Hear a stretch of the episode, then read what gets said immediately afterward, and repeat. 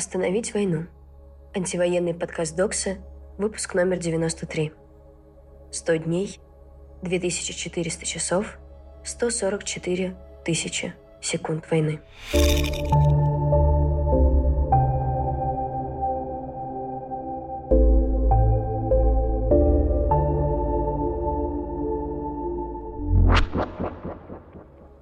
Привет, это Роза. Дуб – дерево. Роза – цветок. Олень – животное. Воробей – птица. Россия – наше Отечество. Смерть нужно остановить. Сто дней войны. Не можете бороться и помогать? Не мешайте. Оставьте пространство социальных сетей тем, кому они сейчас необходимы для борьбы и помощи. Разделите частное и публичное – Сделайте отдельные закрытые страницы или каналы для близких, чтобы делиться новостями и фотографиями, поддерживать связи. Но не занимайте эфир тем, что отвлекает от самого важного. На третий или десятый день войны вы бы не стали выкладывать фотографии вечеринок, выставок, восходов и восхождений. Так почему выкладываете на сотый? Внимание маленькое, краткое. Не крадите его. Не привлекайте к мелкому – мирному.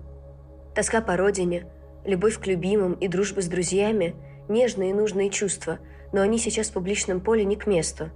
Интернет – это инструмент, оружие, средство. Не занимайте эфир. Нет войне. Что произошло за сегодня? Война – сотый день. За последние сутки в результате обстрелов в Украине погибли как минимум пять мирных жителей – в Харькове после ночного обстрела начался пожар в одном из административных зданий. Обстрелу подверглось село Циркуны, где также загорелись жилые дома и хозяйственные постройки. Под огнем погиб один человек, еще семь получили ранения. В Донецкой области за последние сутки произошло 17 обстрелов из всех видов вооружения, включая авиацию и грады, сообщили в полиции региона. Пострадали 14 населенных пунктов, в том числе Славянск, Авдеевка, Бахмут и другие – Погибли три человека, восемь получили ранения. В Луганской области оккупанты обстреливают гражданскую инфраструктуру и позиции украинских военных в Северодонецке, Лисичанске, Устиновске, Боровском. Утром 2 июня в Лисичанске под обстрелом погибла женщина. В Днепропетровской области из-за обстрела в одном из сел Зеленодольского района получили ранения женщина и двое ее детей – сообщил председатель администрации области Валентин Резниченко. Санкции. Евросоюз наконец утвердил шестой пакет санкций против России. Среди новых ограничений – отказ от импорта российской нефти морем в течение шести месяцев и российских продуктов нефтепереработки в течение восьми месяцев. От ограничений освободят страны, которые в силу своего расположения страдают от особой зависимости от поставок из России и лишены рабочих альтернатив. В рамках нового пакета санкций от системы SWIFT отключат Сбербанк, Московский кредитный банк и Россельхозбанк, а также Белорусский банк развития и реконструкции. В Европе прекратят вещание телеканалы «Россия-24», Международный ТВ-центр и RTR «Планета».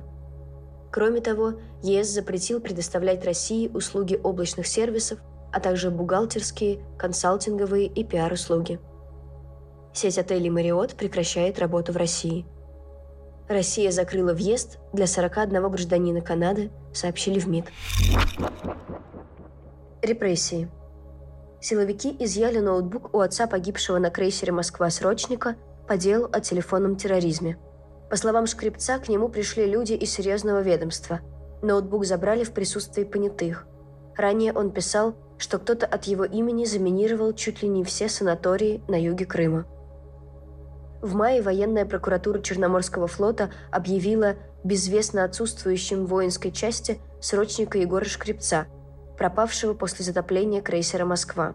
В прокуратуре также подчеркнули, что крейсер якобы не участвовал в войне в Украине и не входил в территориальные воды страны.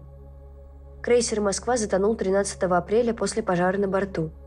Украинская сторона заявляла, что корабль подбили крылатой ракетой «Нептун». Автору протестного МГУ Дмитрию Иванову предъявили обвинение по делу о фейках пророссийских военных. Активиста отправили в СИЗО. Накануне Иванова увезли в Следственный комитет на допрос из спецприемника, где он отбывал административный арест по делу о повторном нарушении на публичном мероприятии. У родителей активиста прошел обыск, их возили на допрос. Военкомат потребовал от петербургской адвокатки вручить повестку ее сотруднику и доставить его на комиссию. Адвокатка опубликовала фотографию письма из военкомата. В документе говорится, что за неоповещение руководителем или другим должностным лицом организации сотрудника о вывозе в военкомат по повестке, а равно необеспечение гражданами возможности своевременной явки, грозит административная ответственность. Максимальное наказание по этой статье – штраф 3000 рублей. Также адвокатка уточнила, что сотрудник, которому военкомат попросил передать повестку, учился в аспирантуре. Он родился в 1997 году. Тверской суд продлит арест ректору Шанинки Сергею Зуеву до 7 августа. В октябре его задержали прямо в больнице, где он лежал с гипертоническим кризисом. Ранее с требованием смягчить меру пресечения выступали академики РАН, члены комиссии СПЧ, родители детей с особенностями здоровья, Зуев является отцом ребенка с аутизмом, известные журналисты и активисты, Ассоциация славянских, восточноевропейских и евразийских исследований, а также уполномоченная по правам человека в России Татьяна Москалькова.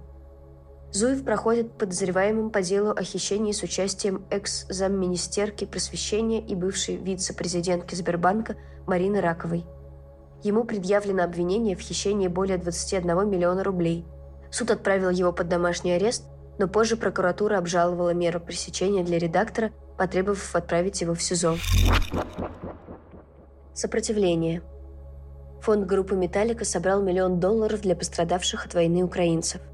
Группа «Металлика» завершила двухмесячную кампанию «All Within My Hands Foundation» по сбору средств для гуманитарной помощи пострадавшим от войны украинцам.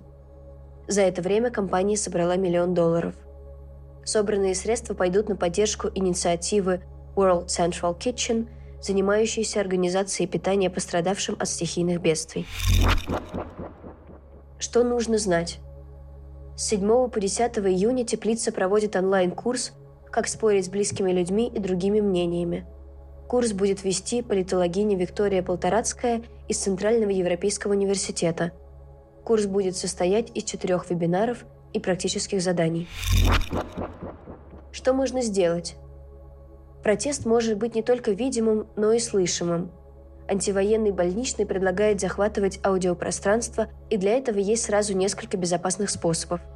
Слушать протестную музыку на колонках дома или на улице, петь вместе с друзьями и или подругами хором, а можно напевать себе что-то, находясь в общественных пространствах, выражать протест гудками автомобилей. Все способы захватить аудиопространство вы сможете найти в карточках антивоенного больничного. Как отвлечься? Включаю «Океан Эльзи» и «Один в каное», «Мисто весны». Вместо весны – война. Мисто – это город. Песня о Львове. Начните учить украинский в дуалинго. Будете хорошо учиться, вылетит птичка. Вот и способ отвлечься. С отчаянием и надеждой. Роза. thank you